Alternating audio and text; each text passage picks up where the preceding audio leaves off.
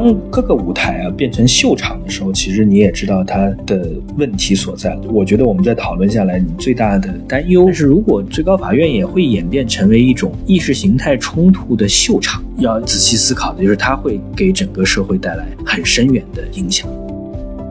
特别担心的其实是专业主义的消失。如果这个法官大法官他在某种程度上只为自身党派的利益，如果这个成为一个最高标准，或者说甚至成为一个唯一标准的话，那么我们看到的其实是专业主义的消亡。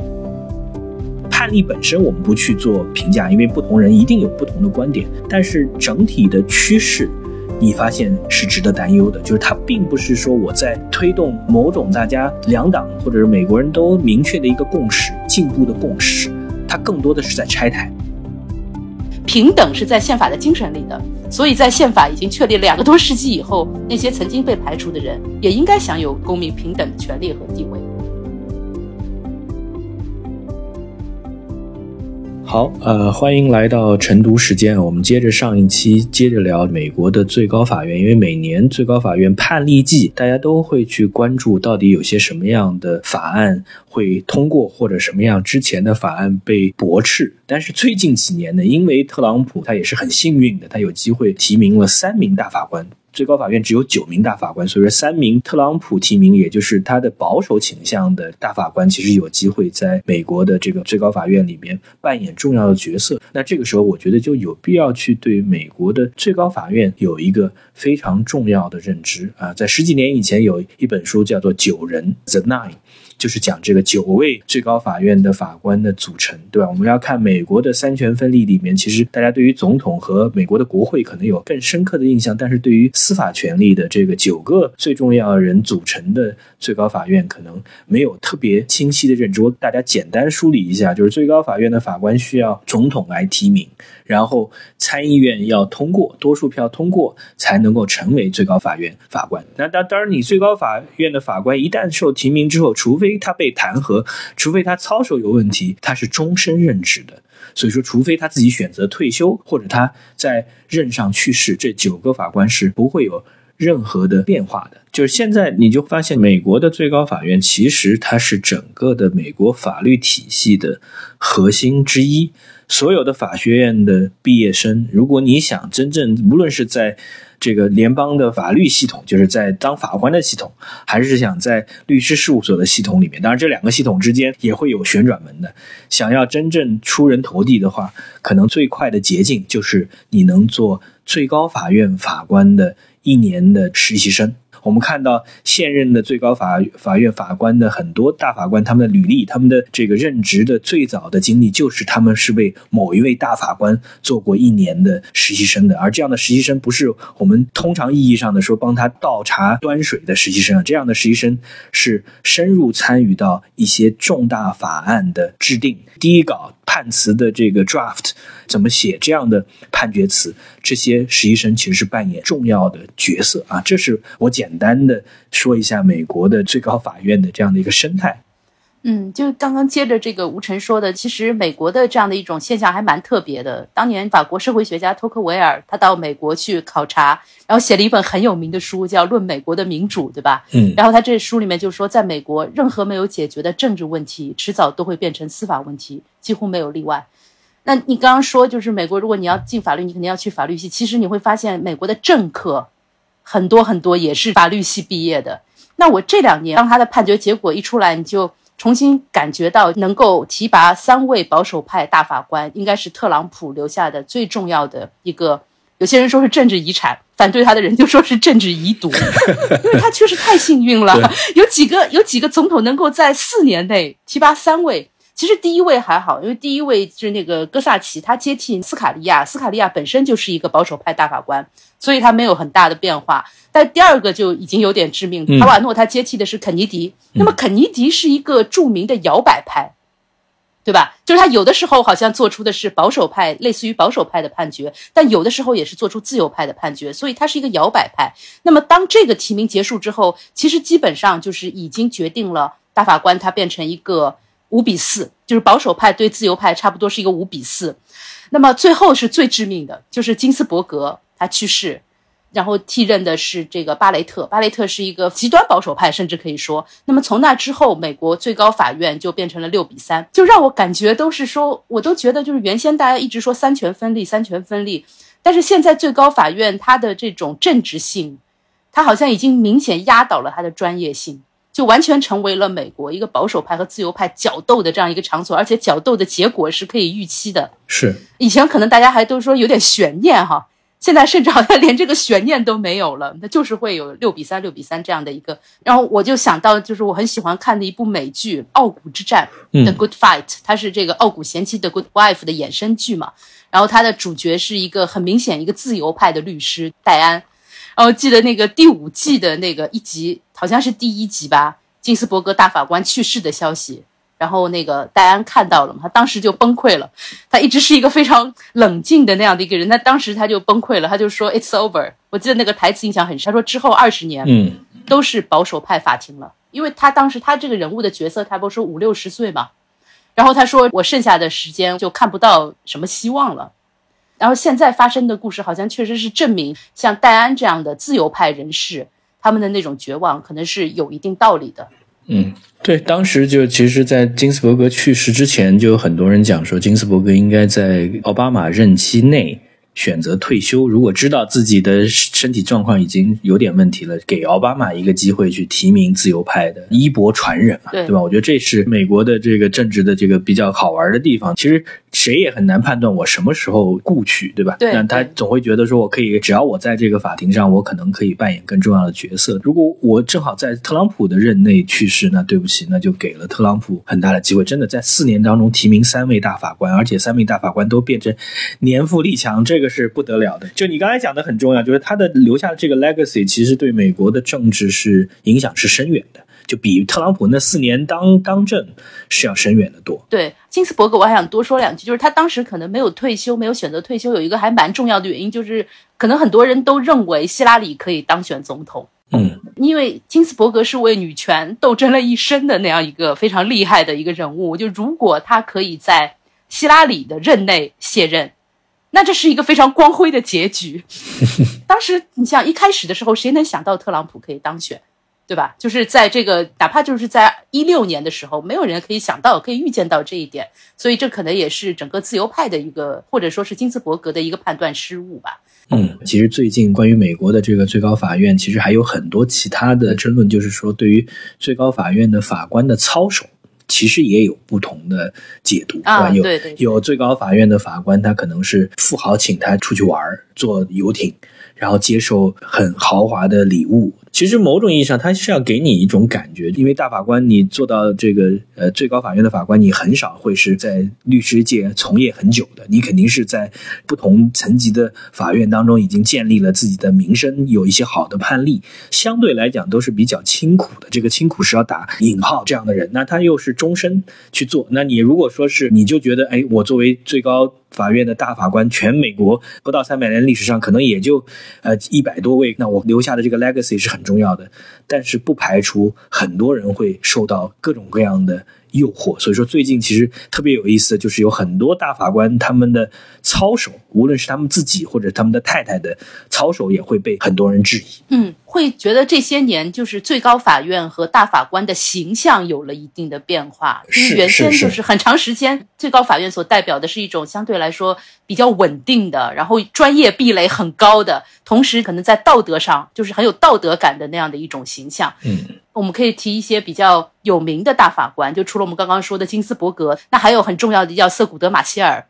其实从某种程度上来说，是他结束了美国的种族隔离制度。当然不止他一个人，但是他是一个非常重要的法律方面的人。嗯，那么是哪一个律师让黑人可以进入，比如说像法学院这样的一些学府呢？其实就是这个瑟古德马歇尔，所以他也是一个很受尊重的人。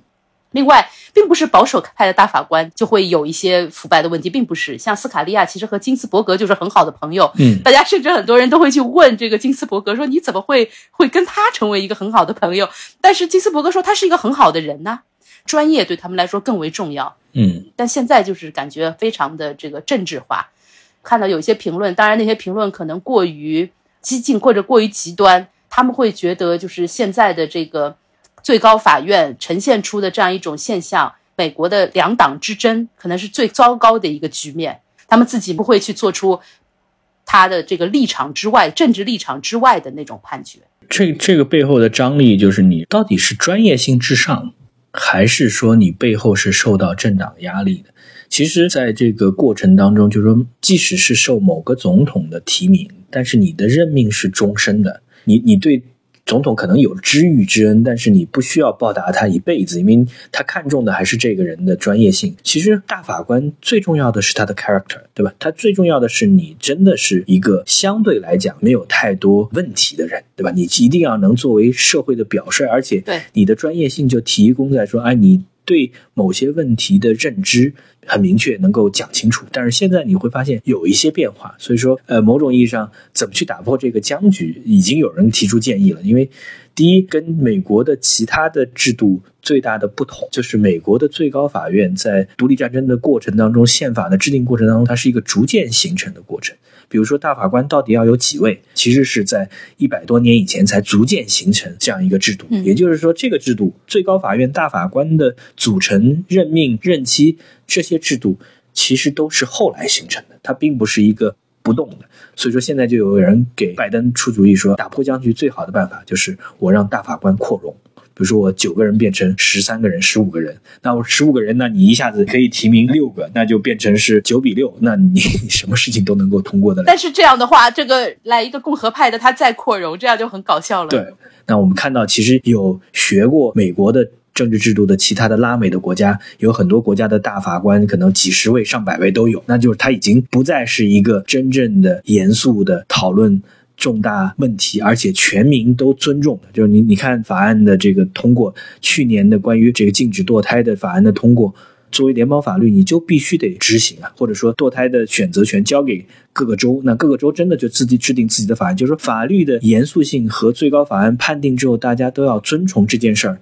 至少这个根基还没有被动摇。但是如果说我们看到一方面大法官的个人的操守，如果更多的案例爆出来，或者说拜登动了一个心思，说我通过扩容来塞进更多的自由派来引导，导致未来的判例做一些变化，那其实他动摇的是这个根基。这个根基就是至少在美国，大多数美国人还是非常认同，虽然说他不一定认同判例的结果，但是他认同最高法院这个机构，他的判例是严肃的。嗯，对，而且这个现在的现象，对于人们怎么去选拔大法官，它都有了一些变化。就原先我们知道，就选大法官最好选的是在法律业内就是德高望重的。嗯，那么德高望重，它它意味着什么？意味着这些人可能就不怎么年轻了，对吧？可能要到五六十岁，他才能够当得起这个德高望重这样的一个称呼。嗯，但是现在大家一看到，哦，他居然是一个终身制的，那么。最好就是选年轻一点，对吧？所以你看那个替代那个金斯伯格的那个巴雷特，他很年轻，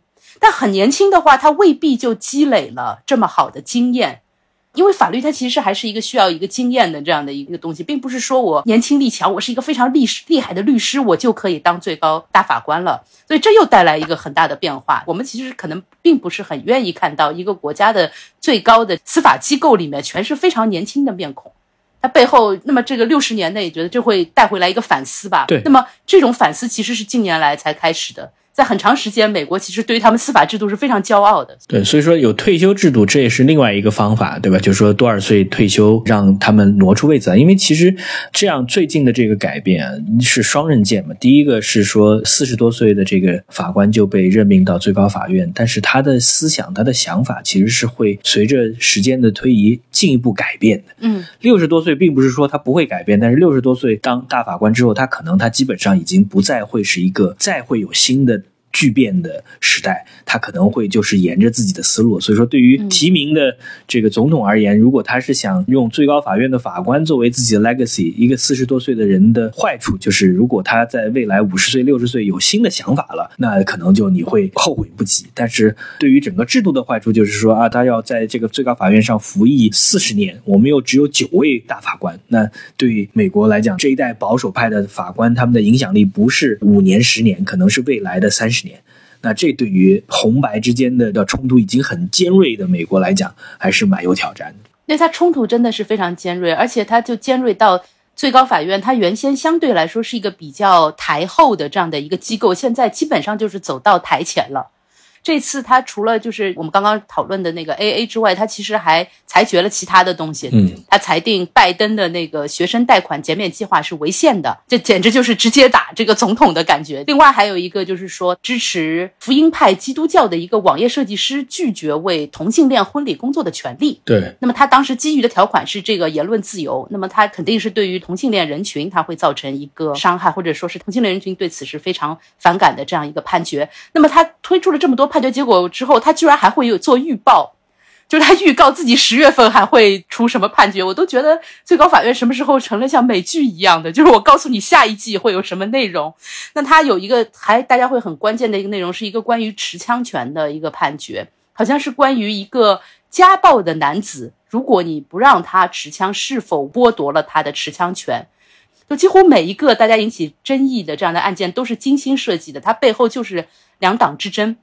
那么我的感觉就是，什么叫做三十年河东，三十年河西？为什么这么说呢？就是不知道大家是不是比较了解美国在六七十年代它的一系列的平权运动。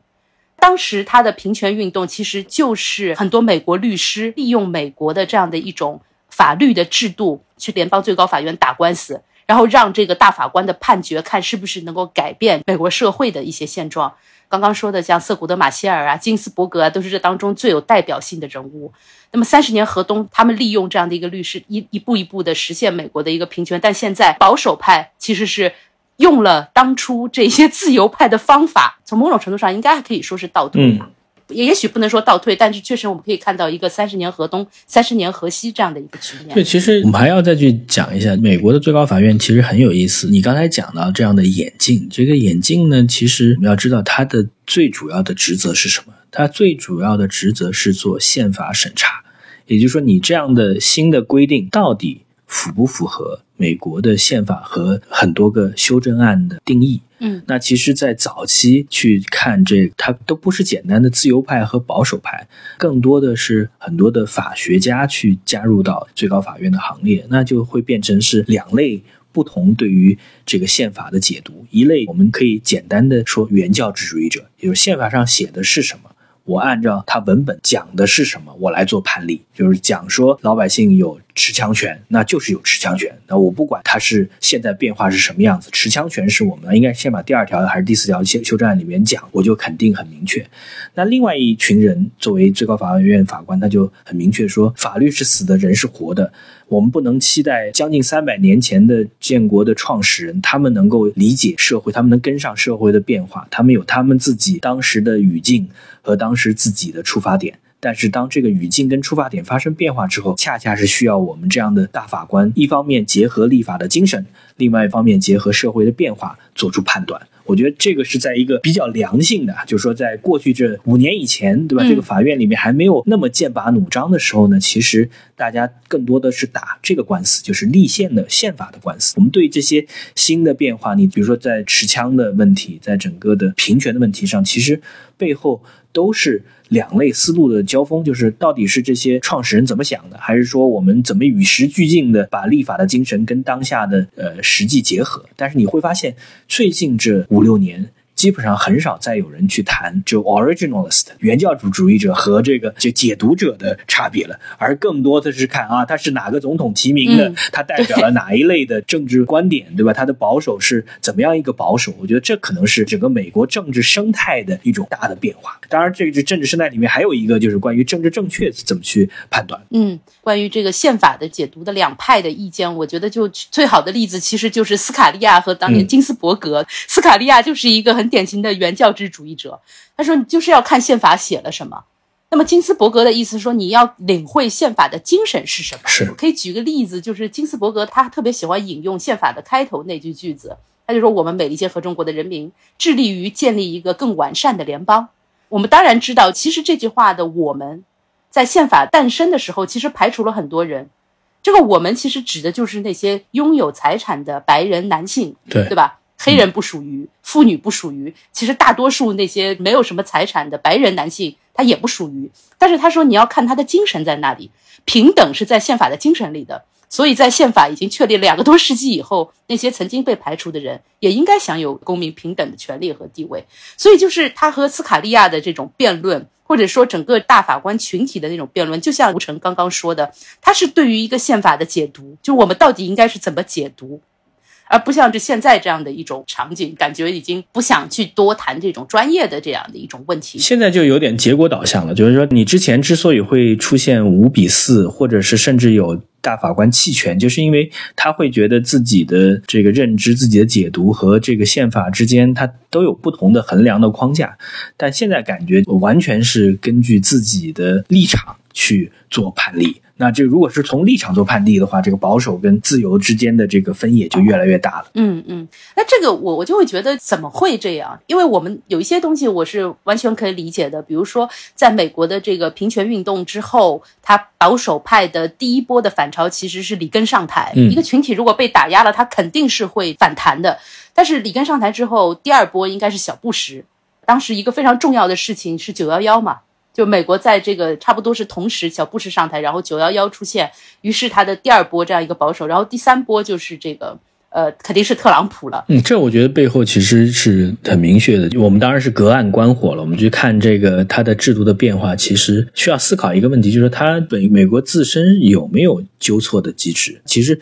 呃，最高法院的法官的这个演进的状态，其实跟美国政治的生态是一样的。在六七七十年代，甚至在八十年代，英文叫 cross the aisle，中文叫说你在不同党派之间的合作，其实是都是有的。从议会的层面，从总统跟反对党的。层面都有，对对。那现在你基本上在美国，你是很少能够看到说大家去做成事儿的合作，就是有有做不成事儿的合作。比如说共和党在众院里面现在是只有几个席位的多数派。自从上次共和党的党鞭想做了一些事儿之后，共和党的反叛的议员就天天起哄，跟民主党一起以拆台为乐。我觉得这也就是说把事儿做不成，那这种联合没有意义。但是想把事儿做成，想带来真正积极的改变，这件事儿在美国可能会越来越难。你看，现现在这个大法官的判例的这些变化，其实判例本身我们不去做评价，因为不同人一定有不同的观点。但是整体的趋势，你发现是值得担忧的，就是它并不是说我在推动某种大家两党或者是美国人都明确的一个共识、进步的共识。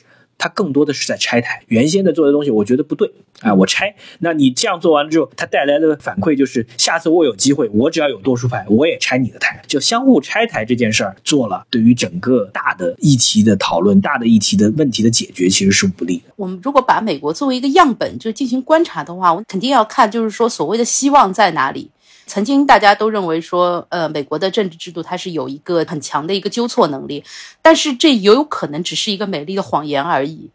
因为它表现出那样的一种很成熟的那样一种可以纠错的现象，可能是因为背后有非常强的经济，在这个作为一个保障，所以是不是有可能就是伴随着新一轮技术革命的这样一个兴起，然后经济可能又可以迎来一阵。高速增长，然后他的这个社会的这样的一种斗争，他会平息，或者说比现在要好一点。我我觉得其实从现在你看，美国的最大的问题恰恰是它的制度，并不是说它相互制衡的制度不好啊。嗯，但我觉得就是说它的最大的挑战就是。对于这个制度存在的各种各样的问题，这个各种各样的问题就是这个制度，因为有 checks and balance 有制衡，所以说它每一个制衡的节点都可以帮助你去做坏事容易。这个坏事不是说这个作恶，而是说不不解决问题的这个事儿。但是想形成某种改革跟突破就比较难。我觉得这是他的面临的问题。你你可以想一想，就是说，美国的政治，它其实是很大程度上变成呃秀，因为他在国内想推动任何的大的变革，其实是很难的。但是他在海外，他是有机会，因为美国之所以你能看到他在海外有很大的举动，因为行政权力在海外是很少受到国会的约束的，所以说他就能有很多这个举动。但是在国内，他想推动任何一个重大的改革都很难。所以说你会发现，当最高法院。变成某种意义上，要么是情绪的宣泄，要么是推动改变的一种方式。就在美国，重要的改变，比如说限制枪支的这个改变，从来没有办法向前推。嗯，因为最高法院很难去做决定，总统在议会很难推动任何的立法。但是像堕胎权和平权法案，为什么就那么容易被打破？我觉得这是值得我们仔细去思考的。就是说，堕胎法案跟平权对于美国未来的发展的重要性是没有那么重要的。也就是说，它是在开倒车，就你限制大家堕胎的权利，你是在开倒车。平权法案总体的评价应该是它对整个社会的贡献是大于它带来的不公平。对，当然说它本身自身的细节要做改变。所以说你会发现，哎，这些事儿容易做，但是枪支给美国社会带来的问题其实是比比皆是了。但是这件事儿。你就做不了，你就没有任何一个人能推案发，也没有人打官司能打到最高法院，也不可能期待最高法院有一个把宪法修正案做调整的这个案子。也美国的国会也没有任何机会去推一个新的宪法修修正案，把之前的宪法取消掉。我觉得这是体现了美国的这个问题，对吧？对，他在两党政治对立思想里面很尖锐的点，他是可以做到的，但是在面临非常强有力的，哪怕是少数派。但是非常强有力的既得利益者的时候，他就很难。嗯，拥有枪就是一个非常强有力的少数派的既得利益者，所以这是他的问题。我我是觉得，就是当我们看这些最高法院的这样的一个判决也好，我们去看美国在国会上的这样的一种争斗也好，总统之间的竞选也好，其实他们背后还是有大量的民众的。嗯，就他们只是代表，然后背后有大量的民众。那么，我觉得之前我们大家都认为人们是有共识的。就是你的出身不一样，背景也不一样，但是我们大家都是有共识的。但是现在你会感觉到的一个现象，就是说人与人之间的共识会比较少。就是这两派，如果我们的立场不一样的话，就很难去寻找一个共识。那我觉得这个其实是当今最严重的问题，而且不只是美国，我觉得可能全世界很多的国家都有这样的一个问题，就是曾经大家共同兴奋的那些东西，那些东西原先是可以让我们坐下来好好的聊一聊。然后看怎么妥协，怎么有一个中间的一个解决的一个一个路线。但现在好像共识它在慢慢的消退，我觉得这才是一个真正严重的问题。而且，嗯，我刚刚开玩笑说，我希望比如说经济的这个发展可以让它这个变好，但是短期内可能还不会，因为我们可以预料到明年的总统竞选又是一场血雨腥风。或者是一场秀嘛，对吧？我觉得，我觉得这也这也是特朗普的最后的秀。我觉得这个当各个舞台啊变成秀场的时候，其实你也知道他的问题所在。我觉得我们在讨论下来，你最大的担忧，当然就是我们在学习美国，在观察美国，就美国它的最高法院的司法制度其实有很多可圈可点的地方，甚至是它的每一个判例当中的多数派跟少数派的观点，都值得大家仔细去读。但是如果最高法院也会演变成为一种意识形态冲突的秀场，就变成是红和蓝，变成保守派和自由派完全站在派的立场，而不是站在最基本的立法出发点的司法的解读上，那你就会发现，哎，那这个美国的这个秀，从吃瓜的角度来讲，会觉得很好玩，但是其实要仔细思考的就是，它会给整个社会带来很深远的影响。对我其实特别担心的，其实是专业主义的消失。就是因为在这个三权分立里边，我们大家都知道的是法院或者最高法院，它或者说法律界，它代表的是一个相对来说比较专业主义的那样的一个力量。但如果这个法官大法官他在某种程度上只为自身党派的利益，如果这个成为一个最高标准，或者说甚至成为一个唯一标准的话，那么我们看到的其实是专业主义的消亡。我觉得这件事情是很可怕的，因为人类社会它其实能够经济繁荣、社会发展，专业主义在当中起到的是一个非常重要的作用。就虽然我相信精英是有问题的，我们都读过《精英的傲慢》这本书，对吧？精英是有问题的，但是你彻底的去否认这样的一种精英的专业主义，我觉得有可能会带来更为严重的问题。